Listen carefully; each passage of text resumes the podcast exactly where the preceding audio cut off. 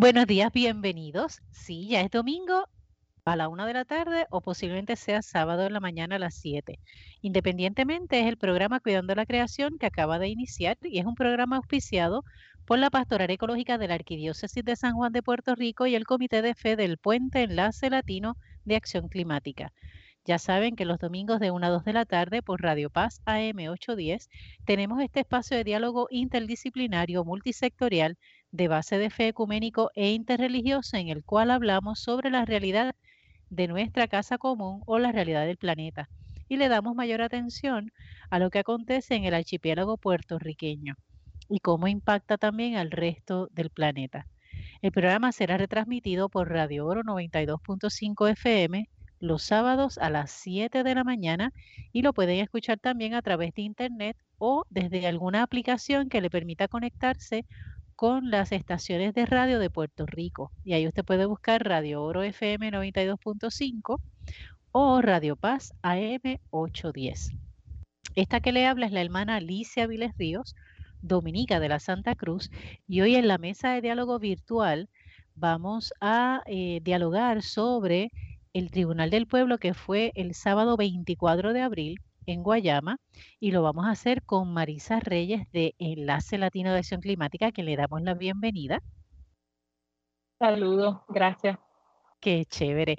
Marisa, para que sepan, está hablándonos directamente desde Dorado. Así que está en el exterior. Si en algún momento escuchamos algo de lluvia cuando ella hable, es porque está, ¿verdad?, a merced del clima. ¿Ok? Adicional, nos acompaña Hernaliz Vázquez de Sierra Club, que está por ahí también. Vamos a ver si nos saluda. Hola, Hernaliz. Hola. el nariz no está en exterior, pero tiene sonido del exterior también. Eso me gusta.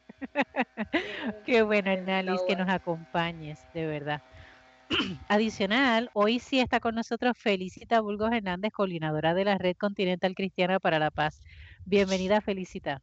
Saludos y muchas bendiciones a todos. Igual para ti. También está por ahí Amy Horta de ELAC. Hola, un placer estar nuevamente aquí con ustedes.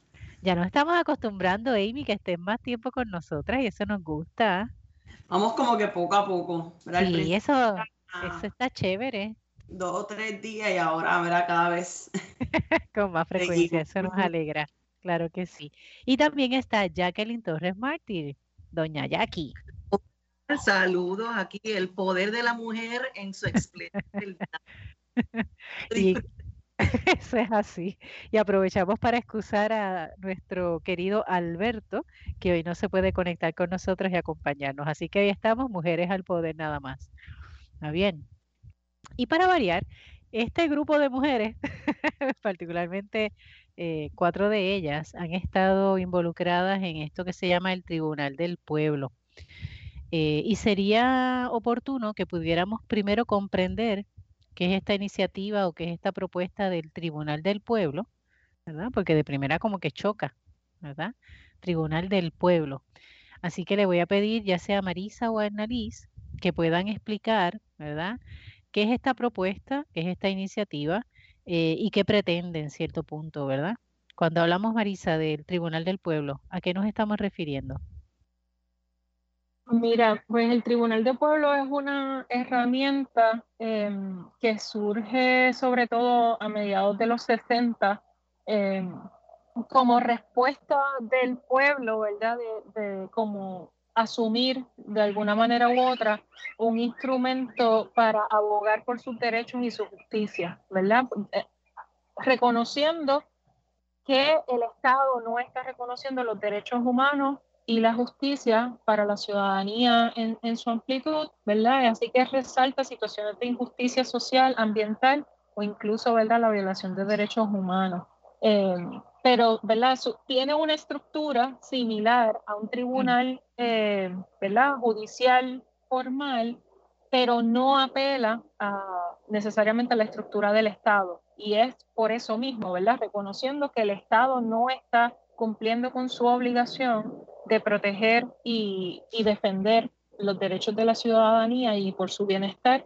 Así que es, eh, ese reclamo. y tiene tres componentes, ¿verdad? Eh, eh, centrales de los tribunales que se parece a un tribunal del Estado y es que se recibe prueba o información, se evalúan las pruebas según criterio o norma y se provee una adjudicación, veredicto o sentencia, ¿verdad? Así que hay unas personas que están escuchando eh, tanto las evidencias que se presenten y los testimonios que se presenten durante ese tribunal del pueblo y van a evaluarla y dar su sentencia al final. Así que eso con, ¿verdad? Por lo menos de mi parte, para explicar un poco cómo, cómo es el asunto de los tribunales de pueblo, no sé si ahí el Nalis quiere añadir algo más. Eh, ella indica que no con su cabecita, así que yo le traduzco para que todos lo, sepamos. Eh, sí te iba a preguntar, Marisa, eh, ¿esto del Tribunal del Pueblo ¿es, algo que nace aquí en Puerto Rico o es algo que se ha realizado en otros lugares? No, se han celebrado, sí, se han celebrado en otro, eh, es algo a nivel internacional, este, se han celebrado tanto en Estados Unidos, en Europa y en América Latina, ¿verdad? Este, por lo menos que, ¿verdad? De que yo tenga conocimiento donde se han celebrado. Eh, incluso ha propiciado este, como acuerdos sobre los derechos humanos para la ONU, cartas de derechos y deberes económicos, así que propicia, ¿verdad? Eh, otras posibilidades a nivel internacional eh, a, tener presente. Eh,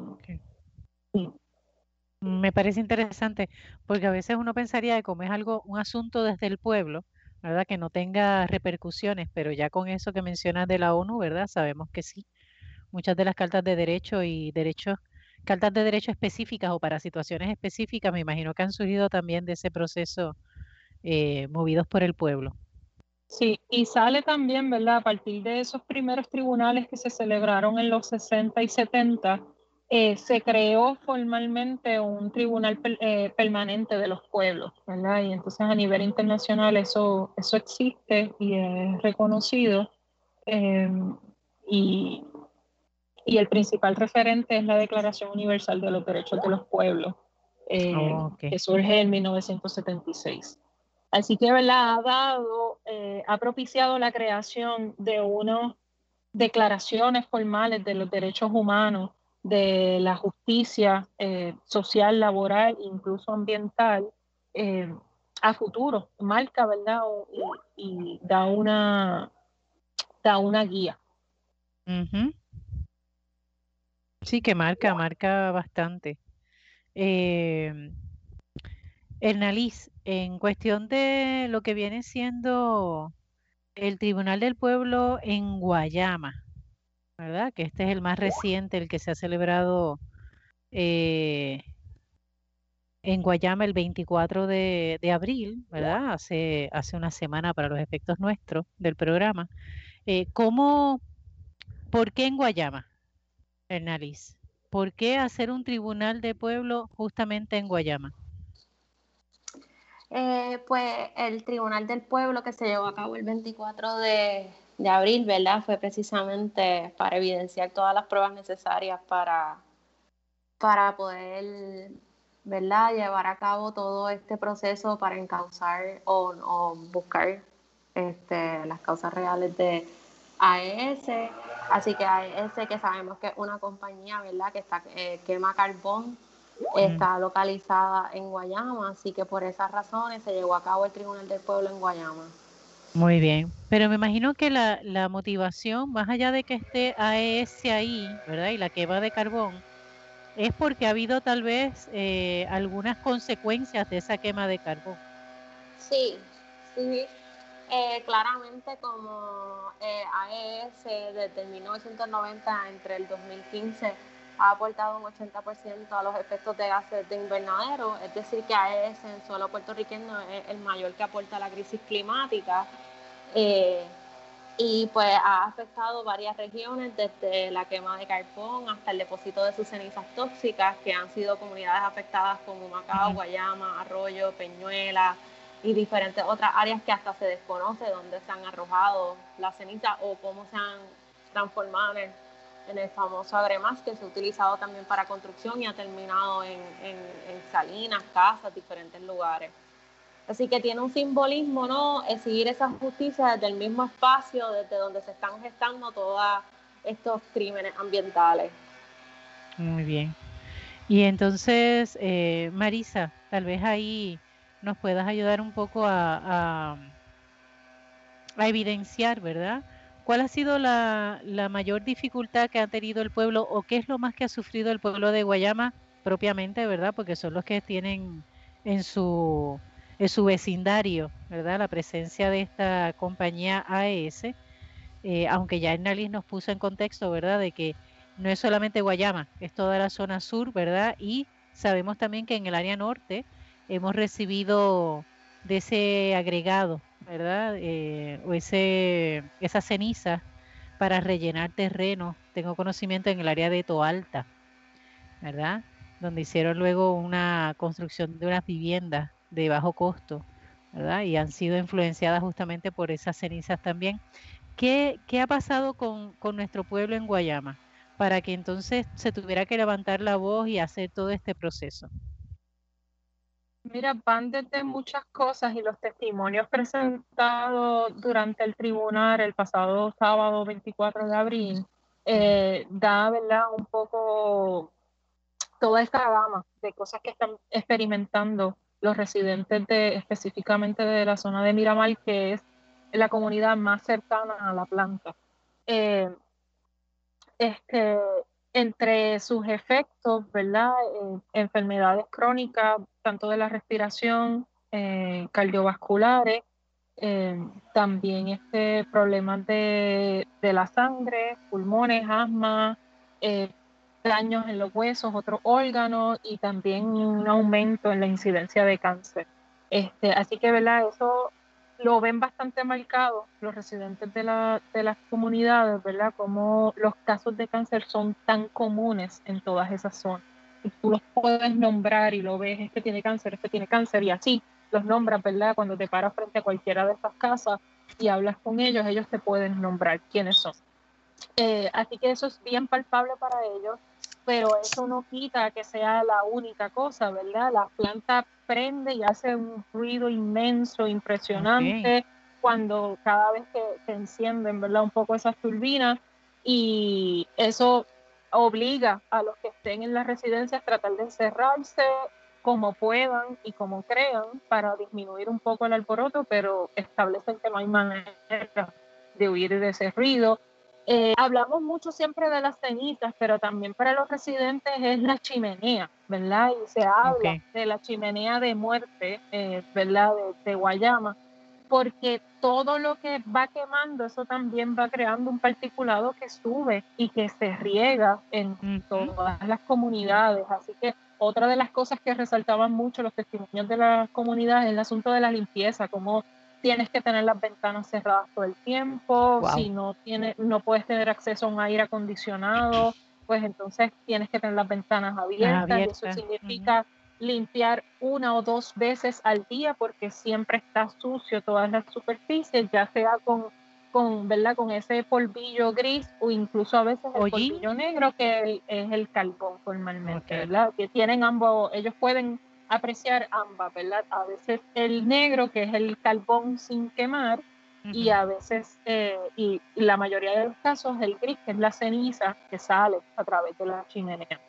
Así que ya, ¿verdad? Eh, no, no, es solamente el hecho de dónde estén depositadas las cenizas o, ¿verdad? Y cómo afecta el acuífero, que también eso está eh, comprobado de que el acuífero ya formalmente está contaminado, es que está en su cotidiano, está en su casa, está en lo que cocinan, está en lo que limpian.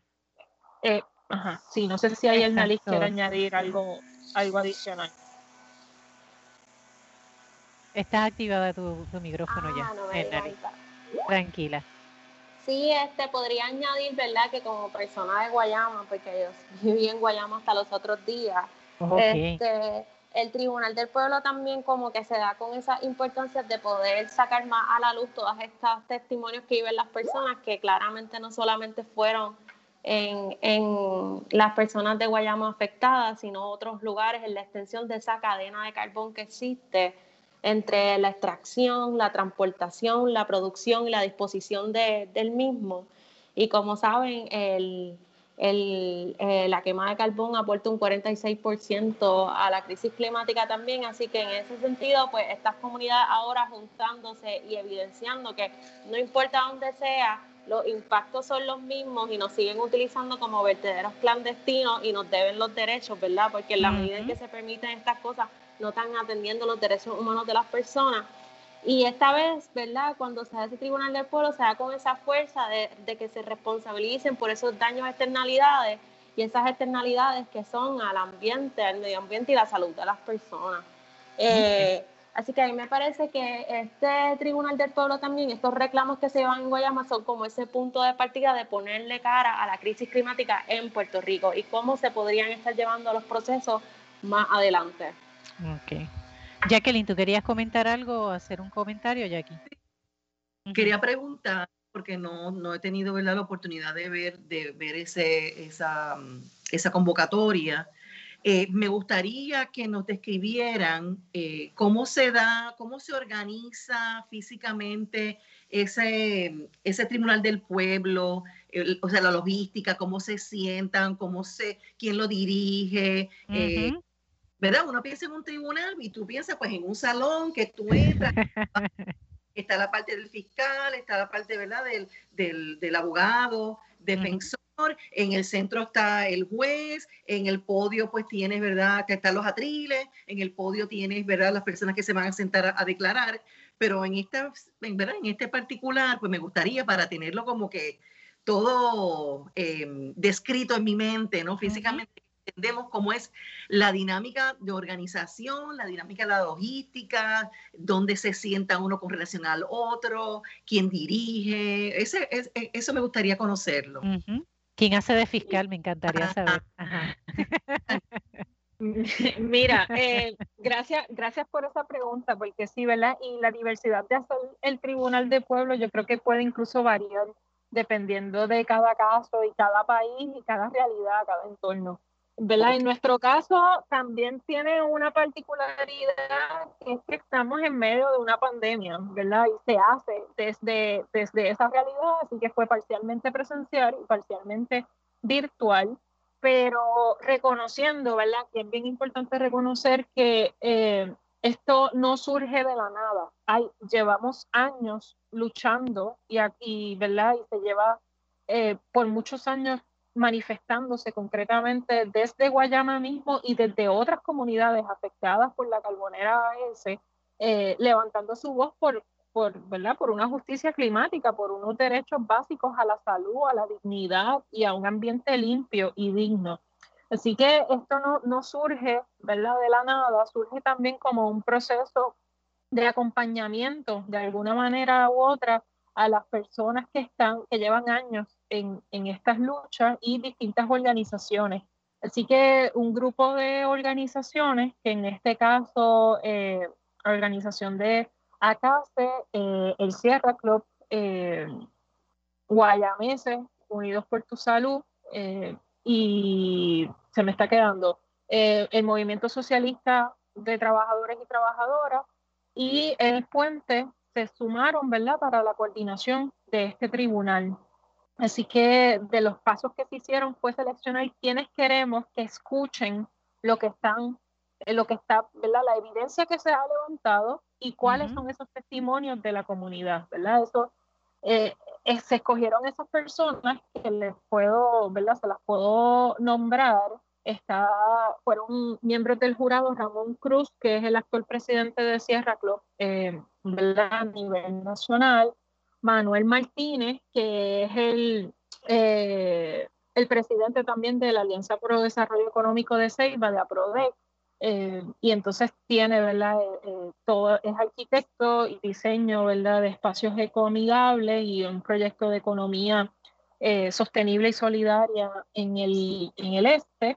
Sari Rosario, pastora y miembro activo, ¿verdad? de, de distintos comités, de distintos trabajos. Ahora mismo está apoyando muchísimo con el asunto del terminal del gas metano en New Fortress y cómo se organiza un poco, ¿verdad? Este, también la comunidad en torno a esos reclamos. Así que eh, reconociendo su activismo y su liderato en muchos de estos procesos también nos acompañó eh, durante ese día. David Soto Cardona, que es pastor de la Segunda Iglesia Bautista de Guayama, eh, se suma un poco también a este esfuerzo como eh, comprendiendo qué es lo que está pasando y cómo desde, desde, su realidad y su entorno y particularidad pueden apoyar a la lucha de las comunidades de, de Guayama. Teresa Vélez, que es de la Federación de Maestros, para tener también esa, esa gama desde la niñez y esa perspectiva ¿verdad? de la educación, ya que muchas, hay varias escuelas cercanas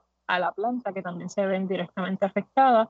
Y Ingrid Vila, que es ingeniera y, ¿verdad? y cofundadora y presidenta de Cambio, eh, y ha eh, liderado muchos esfuerzos, ¿verdad? Y, y, este, ahora mismo también con la campaña de Queremos Sol. Este, así que esa fue, esa fue la constitución del jurado, los, los seleccionados para escuchar tanto las experiencias como nombró el NALI, ¿verdad? Trajimos un poco, se trajo un poco cómo se vive esa trayectoria del carbón desde que sale en Colombia y sus procesos hasta cómo se vio afectado República Dominicana cuando se estuvo llevando las cenizas a República Dominicana y ellos ganaron un caso eh, en, en, Florida, en Estados, bueno, en Estados Unidos, en Indiana concretamente, con los efectos del carbón de igual manera como nosotros y cómo lo experimentan y lo viven.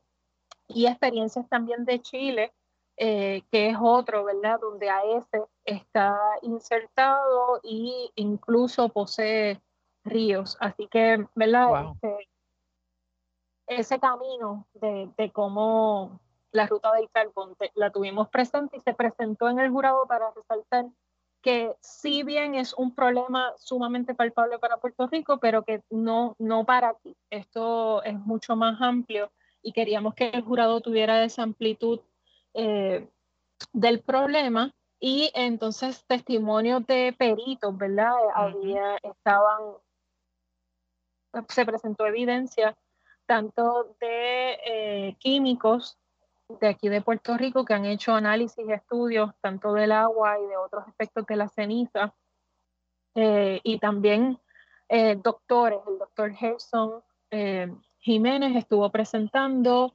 eh, Luis Bonilla, que realizó un estudio de la calidad del aire comparado con Fajardo, eh, se estuvo presentando esos resultados, y de igual manera el doctor Cáceres, que también es aliado eh, en la lucha y ha estado pendiente de los cambios de la salud.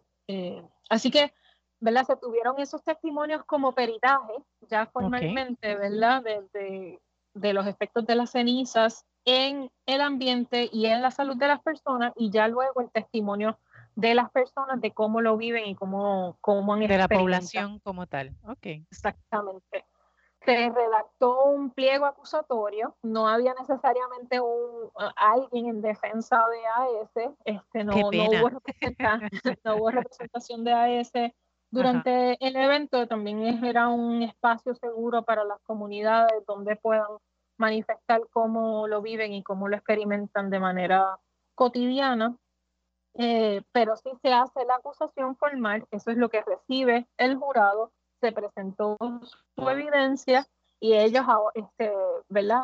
hacen entonces su proceso de sentencia, que están trabajando en eso ahora mismo y será presentado eh, la próxima semana.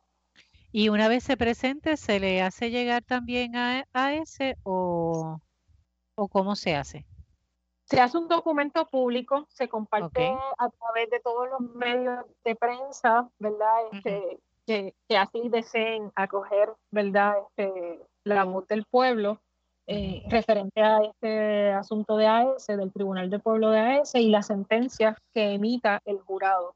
Eh, y sí se repartirán copias, ¿verdad? También nos han preguntado si esto va a llegar al municipio. Bueno, pues puede llegar a medida que presenten el interés, ¿verdad? Estos reclamos hacia los gobiernos y hacia, distintas instituciones se han hecho a través de los años y nunca se escucha.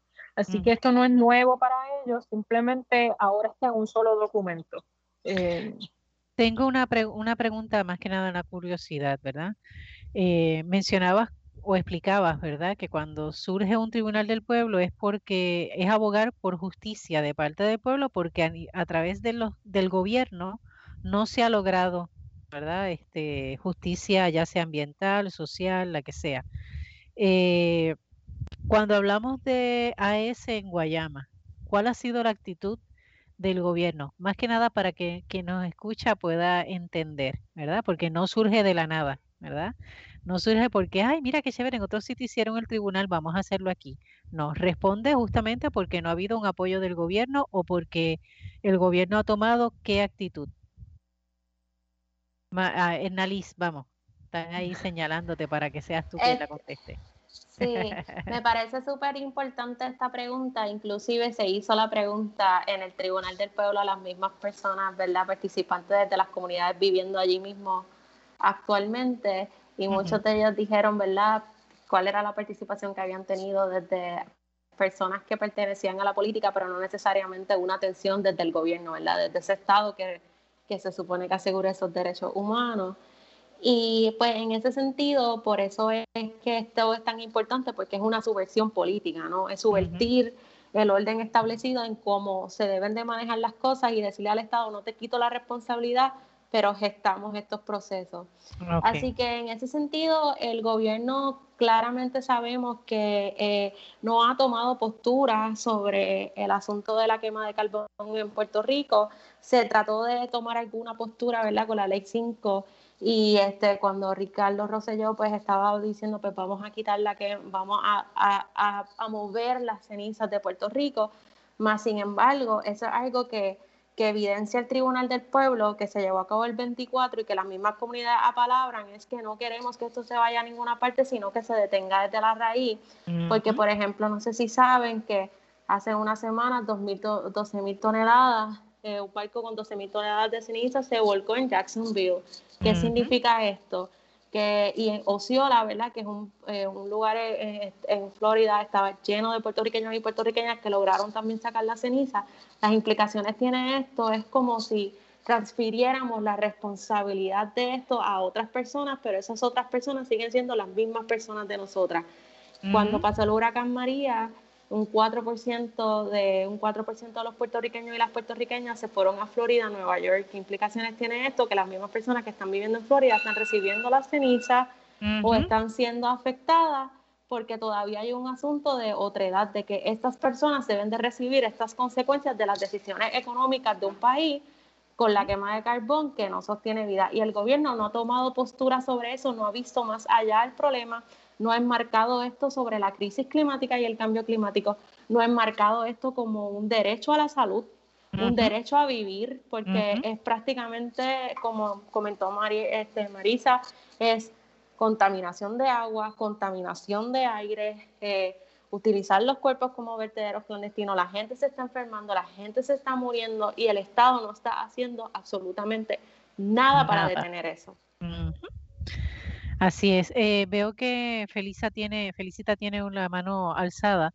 Felicita. Sí, sí quería aprovechar este, esta, de lo que estamos hablando ahora para decir que yo estábamos escuchando y transmitiendo uh, el, tribunal y, y, el licenciado Pedro Sade al principio hizo una, una explicación muy buena de lo que es un tribunal de pueblo y las palabras de él fueron, ante la falta de atención del Estado por corrupción o flojera. Aquí aplican ambas. Aplican ambas, aplican ambas, sí, porque sabemos, ¿verdad?, que hay intereses económicos este, por, la, por la situación de que AES pues, ha estado como muy protegida porque ellos donan dinero. Entonces ahí Ahí vemos la flojera y la corrupción juntas. Pero también entonces aprovechar para decirles que eh, el doctor Cáceres, que fue, es el presidente de la Fundación Médica del Colegio de Médicos Cirujanos de Puerto Rico, él, contó en una de las actividades que él fue a Fortaleza, eh, allí les recibió un ayudante de la, la, que era gobernadora Wanda Vázquez, y sin embargo, eh, después de ellos explicarle que, desde su punto de vista médico, pues eh, estos problemas de tantas enfermedades en Guayama pueden estar relacionados a, lo que es eh, eso, esas cenizas y esas emanaciones. No hicieron nada. Y también me llamó la atención el director médico del Hospital Menonita, que es el doctor eh, Jiménez. Él dice que también él llevó la información a unas vistas públicas eh, que se hicieron, me imagino que fueron las de reglamento eh, de recursos naturales que lleva un año por ahí sin, sin que se atienda tampoco. Y él explicó el aumento que él vio en las camas de diálisis, que en los 80 tenían 10 camas de diálisis, hoy en día necesitan, eh, están usando 50 camas de diálisis en varios centros y esas camas no dan abasto, tienen la gente semanas esperando porque una persona con, que necesita diálisis no puede irse del hospital sin que tengan ellos la confirmación de que tienen un centro. También dijo de los casos de, tumores de cáncer, que, hasta el 1990 eh, al 2000 eran 103 casos al año en promedio, según las estadísticas de tumores de cáncer, y, al 2014 le dieron estadísticas de 2010 a 2014 por cinco años porque no están al día pero han aumentado de 103 a 169 en promedio al año, que estamos hablando de un aumento drástico en enfermedades y por otro lado una merma en la población, que lo sabemos que ha mermado eh, en los últimos años también constantemente según los censos. Y Guayama no es la excepción, Guayama ha mermado también la población. Así que eh, él dijo también allí, mira, se, eh, llevé estas estadísticas a la vista pública y nada ha pasado. O sea, eh, que lo que dice el licenciado Pedro Sade eh, ante la, flojera o la corrupción del Estado, pues el pueblo tiene que tomar en sus manos un tribunal de pueblo para llevar el mensaje.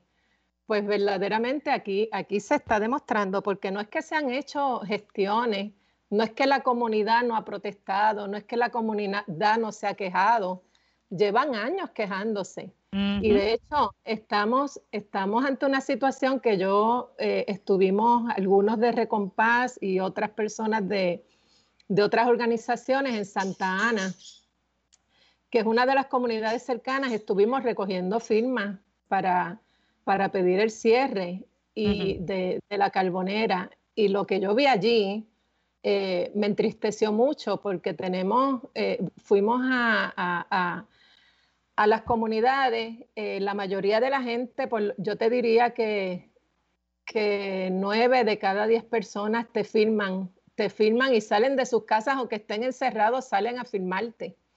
Porque que hay una urgencia para ellos. Ellos les urge, o sea, vi, vi casos de niña, una niña con cáncer, gente con diálisis muy, muy enfermo.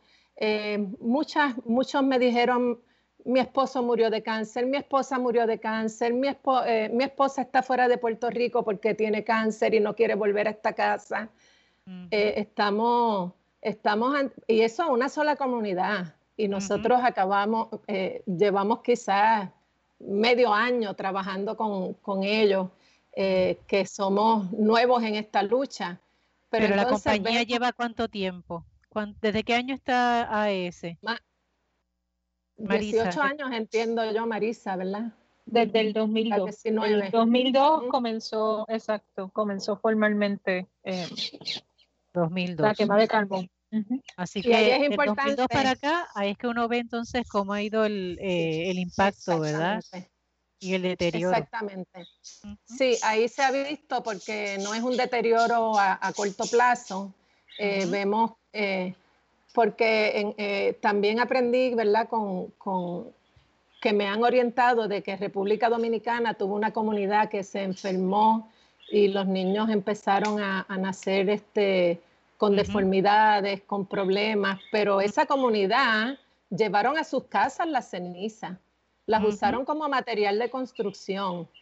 Entonces el impacto fue bien, bien, bien notable, pero acá en estas comunidades eh, de Guayama, que no las tienen, ¿verdad? No están caminando sobre ellas. Pues entonces el impacto ha sido, eh, ya estamos viendo un impacto de muchas muertes y muchas enfermedades porque ya llevan 18 años siendo contaminados. Es mucho tiempo, definitivo. Les recuerdo que están escuchando el programa. Ajá, dime Marisa, perdona, antes de que, antes de que tire el, el, intermedio, habla, porque sé que te, te cohibiste ahí. dime. Sí, no, solamente resaltando, ¿verdad? Que, que, creo que lo hemos mencionado anteriormente, y es que estas cenizas se, se prometieron como un material de, ¿verdad? de desarrollo y construcción y relleno. Y no, y pensamos que no, pero hay urbanizaciones en Puerto Rico que están construidas sobre ceniza. Eh, un caso bien notorio que, que, nosotros visitamos y se ve la, la ceniza así por encima de la, de la, de la calle, en el borde de la calle, es Dulce Sueños en Guayama. Y es una urbanización reciente y ahora mismo ese paseo se utiliza para entrenar los ciclistas, un deporte que te ayuda, ¿verdad? De alguna manera u otra en tu vitalidad y, ¿verdad?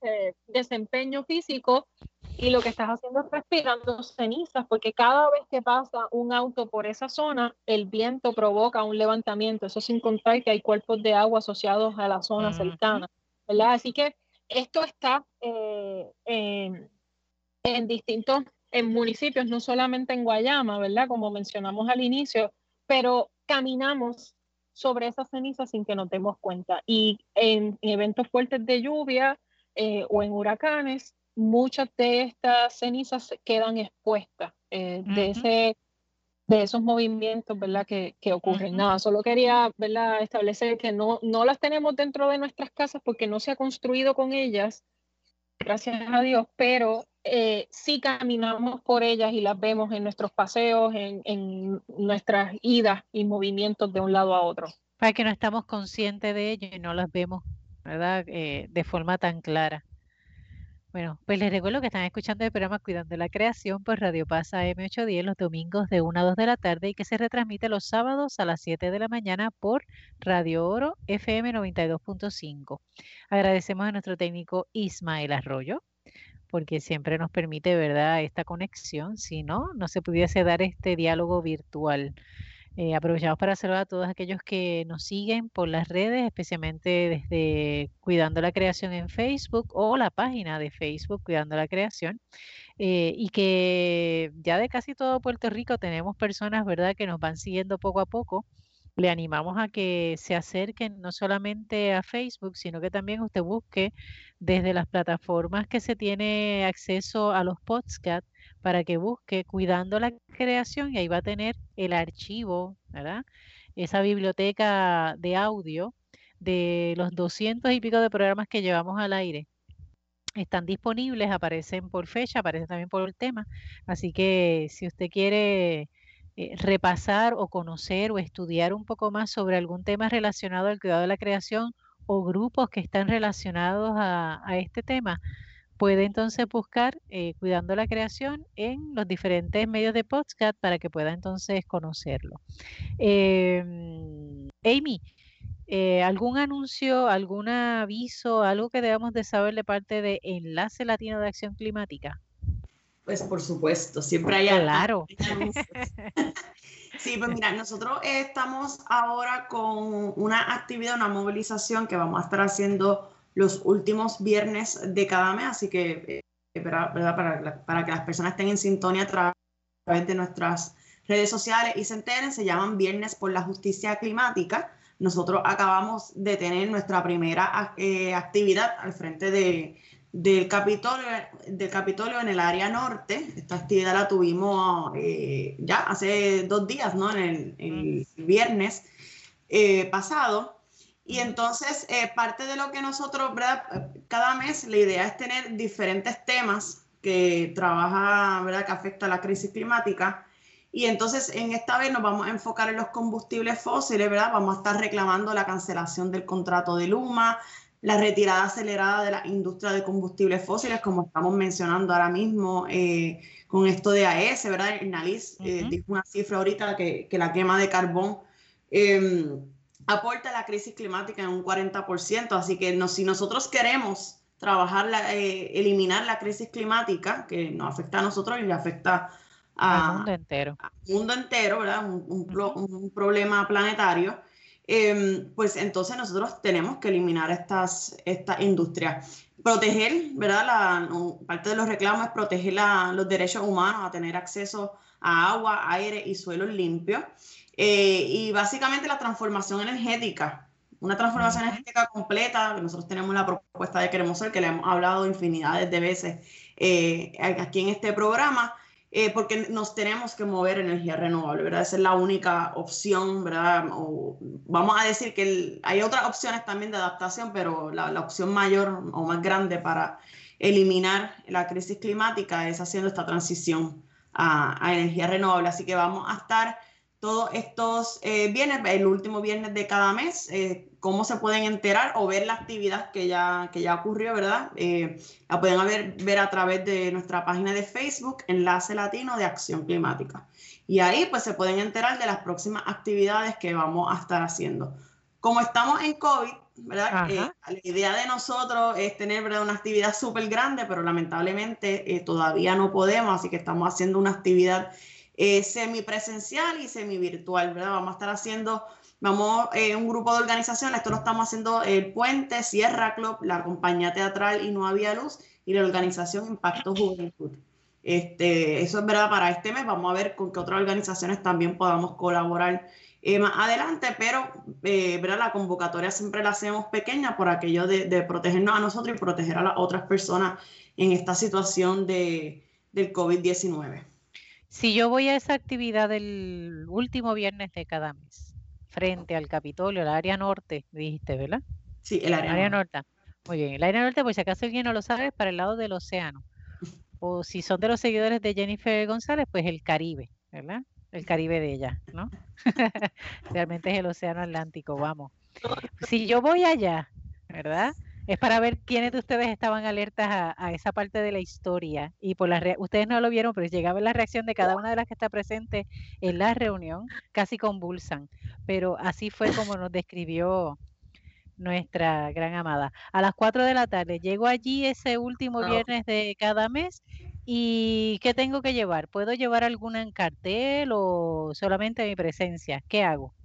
Oriéntame. Sí, tenemos eh, eh, varios carteles, eh, nosotros, así que nos pueden ayudar ¿verdad? a agarrarlos de nosotros, pero ustedes también pueden llevarlos de ustedes. Si, por ejemplo, el, el tema es combustibles fósiles, pues ustedes pueden poner un cartel bien sencillo que diga no a ese, ¿verdad? Muy queremos energía renovable. Y también puede poner en la parte de abajo su pueblo, ¿verdad? Para poder demostrar que esto es un movimiento no solamente de nosotros, sino de diversas personas a través de todo Puerto Rico. Para las personas que no puedan llegar a, la actividad o, no, o, por alguna razón no nos puedan ver a través del Facebook Live, también pueden hacerlo desde sus casas. Esto es algo que, que ustedes los pueden trabajar, eh, cogen un cartel, ponen algún mensaje, se toman una foto y lo ponen en las redes sociales. ¿Verdad? Nos taguean, nosotros eh, lo compartimos a través de nuestras redes. Así que, ¿verdad? Para esas personas que todavía, ¿verdad? No, no queremos salir de nuestras casas porque estamos protegiéndonos, pues también pueden eh, participar. Muy bien, que eso es bueno, porque es una forma también, ¿verdad? De hacernos solidarios. Y si no podemos salir, pues por lo menos desde nuestros espacios, ¿verdad? Poder también pronunciarnos. Así que ya sabemos que la próxima sería entonces, si fuera el último viernes de mayo, estamos hablando que el próximo compromiso va a ser el 28. El 28 de mayo. 28 de mayo, así que separe esa fecha desde ahora a las 4 de la tarde. ¿Está bien? Así que ya se lo recordaremos para que no lo olviden, no se preocupen, ya haremos memoria de eso. Eh, gracias, este, Amy. Eh, Felicita, eh, sé que de parte de Red Continental tienes algo que, más que nada, animar. Sí, estoy, Estoy muy contenta y les quiero compartir que se ha estado celebrando la Semana del Cuidado de la Creación en las iglesias bautistas. Yo sé que hay otras iglesias, ¿verdad?, que, que ya tenían, ya, ya, habían adelantado en eso. Nosotros pues somos, es la primera vez, estamos muy contentos porque se, se promovió a través de la denominación. Muchas iglesias lo hicieron, otras están planificando hacerlo en esta semana o las próximas semanas porque ya tenían sus agendas. Pero yo te puedo decir eh, que por lo menos 12, en dos iglesias se habló de la situación ambiental de Guayama. Excelente. Y eso es, eso es un logro de que la gente está escuchando. Eh, los pastores los en sus distintos espacios están compartiendo lo que está pasando allí. Y también entonces como eh, integrados ya, ¿verdad? Con Comunidad Guayamesa y con la coalición contra la quema de carbón, hemos estado también haciendo una campaña educativa en los medios.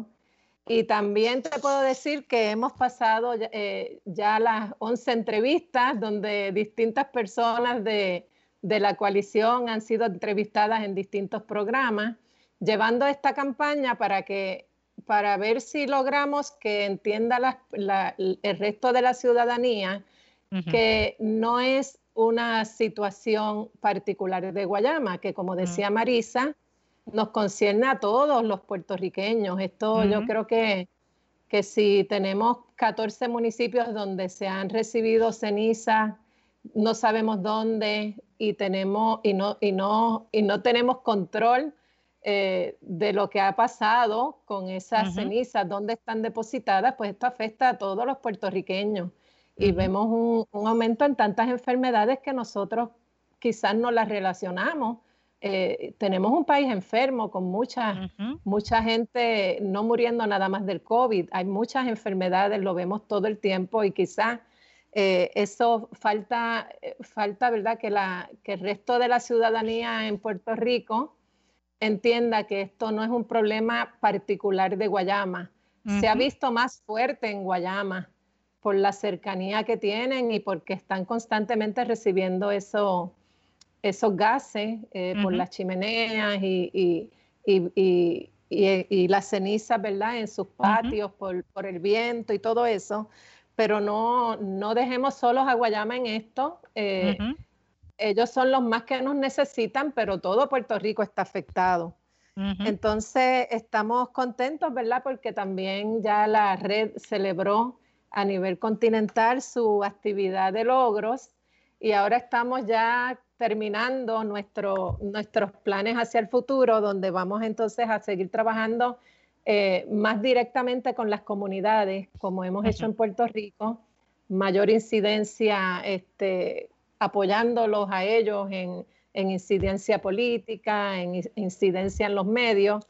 Así que este, todos los países, los 11, pues eh, estamos ya fortaleciéndonos para trabajar más directamente con las comunidades.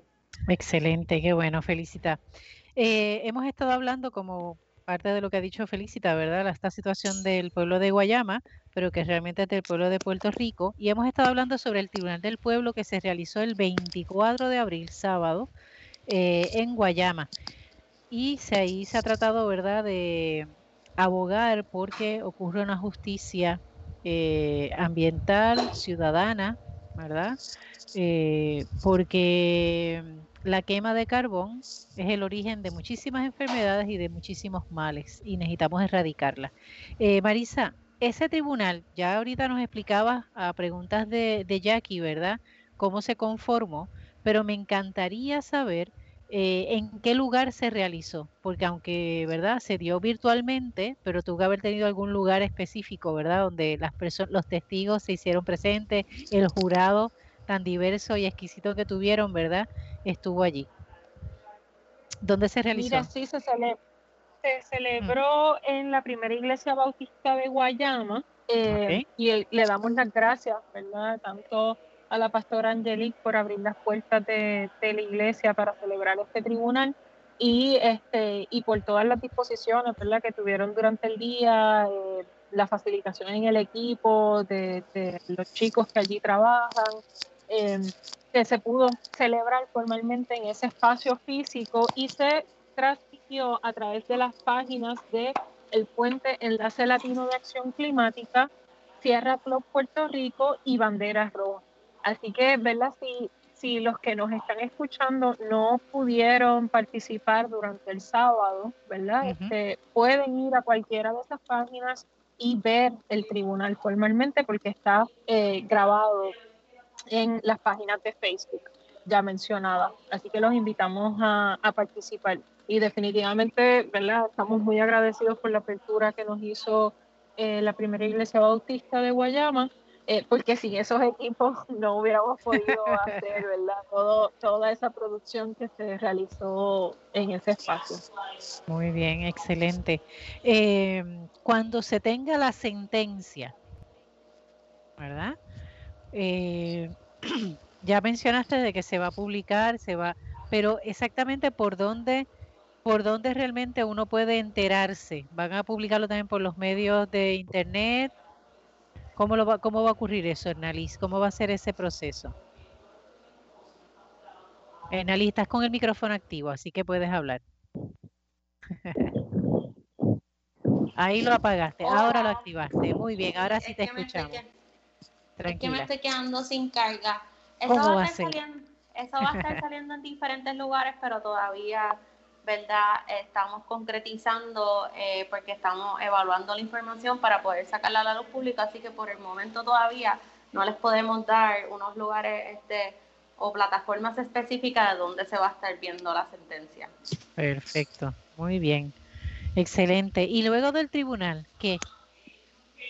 Después del tribunal, ¿qué va a pasar ahí, Marisa? Muchas, muchas cosas, ¿verdad? O sea, la, la lucha no, no se ha detenido y los procesos siguen, ¿verdad? Pasando. La, la comunidad se sigue moviendo, se sigue creando contenido, se sigue eh, formalizando procesos y campañas educativas, ¿verdad? Este, para nosotros va a ser bien importante la divulgación de, lo, de la sentencia de este tribunal a través de los medios, eh, ¿verdad? Como mencionó Hernández, que se irán concretando ya esta semana eh, con, cuando se reciba la sentencia del jurado y este, pero también aprovechar las redes ¿verdad? virtuales y, y sociales que, que, tenemos a nuestro alcance.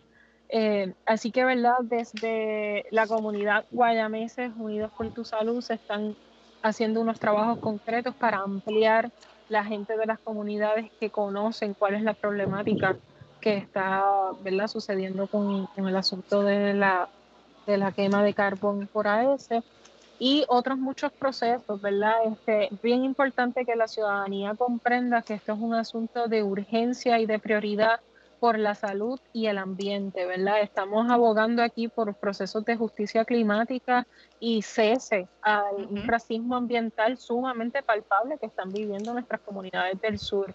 Y hay que apalabrarlo, ¿verdad? Como, como tal, porque pensamos que aquí en Puerto Rico no existe el racismo y sin embargo lo vemos cada vez que estas grandes compañías se ubican en sectores empobrecidos y, y, y hasta a veces marginados, ¿verdad? Por, los, por el mismo Estado porque no tienen muchas veces los recursos o las fortalezas para, para detenerlo y el mismo Estado propicia que vayan a estos espacios por unos ingresos económicos, porque aparentemente el ingreso económico vale más que la vida de, su, de su ciudadanía. Así que estas cosas se seguirán divulgando. Es bien importante, ¿verdad?, que la gente se permanezca con, conectada a lo que está pasando, que se sume a las luchas, que cada vez que se haga una convocatoria de manifestación contra ese, que participen de ellas, que se empapen de lo que están pasando, que exijan a sus representantes, eh, ¿verdad?, en la legislatura que tiene que haber cambio y que esa planta tiene que cerrar por la salud y por una vida digna. Excelente. Felicita, ¿tienes ahí una pregunta o algo que aportar?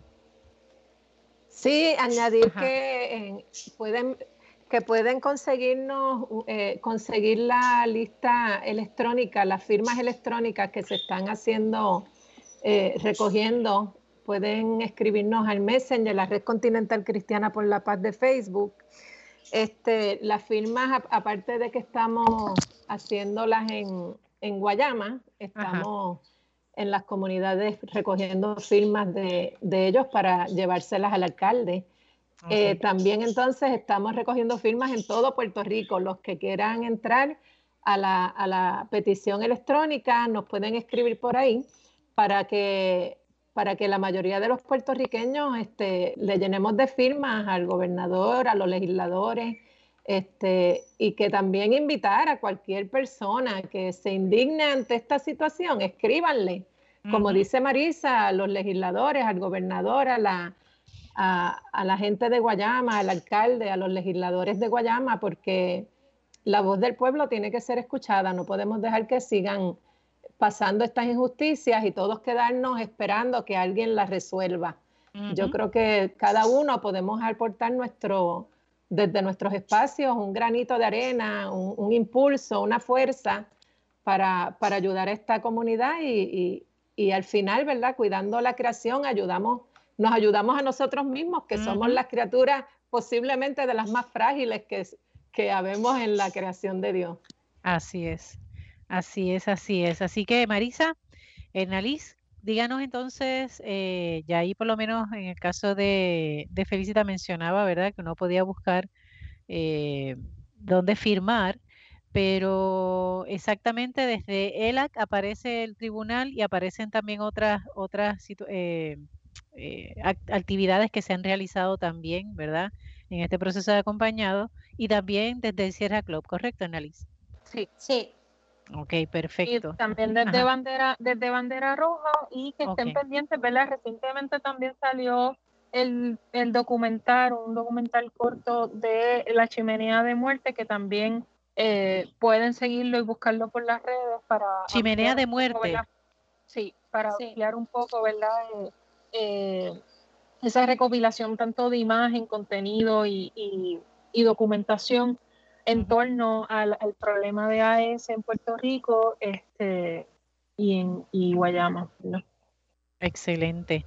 Pues gracias, Ernaliz, gracias, Marisa, por ser voz y rostro, ¿verdad? En este caso, de estos procesos que se están realizando, por acompañar al pueblo de Guayama, que también es acompañar al resto del pueblo.